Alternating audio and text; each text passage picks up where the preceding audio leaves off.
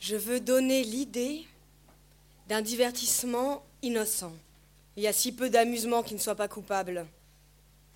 Quand vous sortirez le matin, avec l'intention décidée de flâner sur les grandes routes, remplissez vos poches de petites inventions à un sol, telles que euh, le polichinelle plat mu par un seul fil, les forgerons qui battent l'enclume, le cavalier et son cheval dont la queue est un sifflet, et, le long des cabarets, au pied des arbres, faites-en hommage aux enfants inconnus et pauvres que vous rencontrerez. Vous verrez leurs yeux s'agrandir démesurément.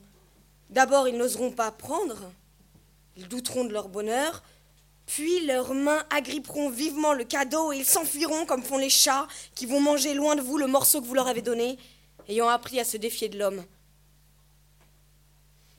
Sur une route, derrière la grille d'un vaste jardin, au bout duquel apparaissait la blancheur d'un joli château frappé par le soleil, se tenait un enfant, beau et frais, habillé de ses vêtements de campagne si pleins de coquetterie. Le luxe, l'insouciance et le spectacle habituel de la richesse rendent ces enfants-là si jolis qu'on les croirait faits d'une autre pâte que les enfants de la médiocrité ou de la pauvreté. À côté de lui gisait sur l'herbe un joujou splendide, aussi frais que son maître, verni, doré, vêtu d'une robe pourprée, couvert de plumets et de verroteries. Mais l'enfant ne s'occupait pas de son joujou préféré.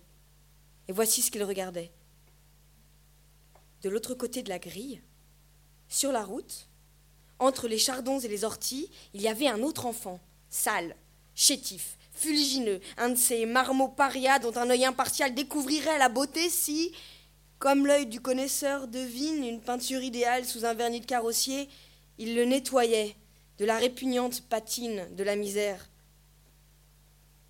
À travers ces barreaux symboliques qui séparaient deux mondes, la grande route et le château, l'enfant pauvre montrait à l'enfant riche son propre joujou, que celui-ci examinait avidement comme un objet rare et inconnu. Or, ce joujou que le petit souillon agaçait, agitait et secouait dans une boîte grillée. C'était un rat, vivant. Les parents, par économie sans doute, avaient tiré le joujou de la vie elle-même. Et les deux enfants se riaient l'un à l'autre fraternellement avec des dents d'une égale blancheur.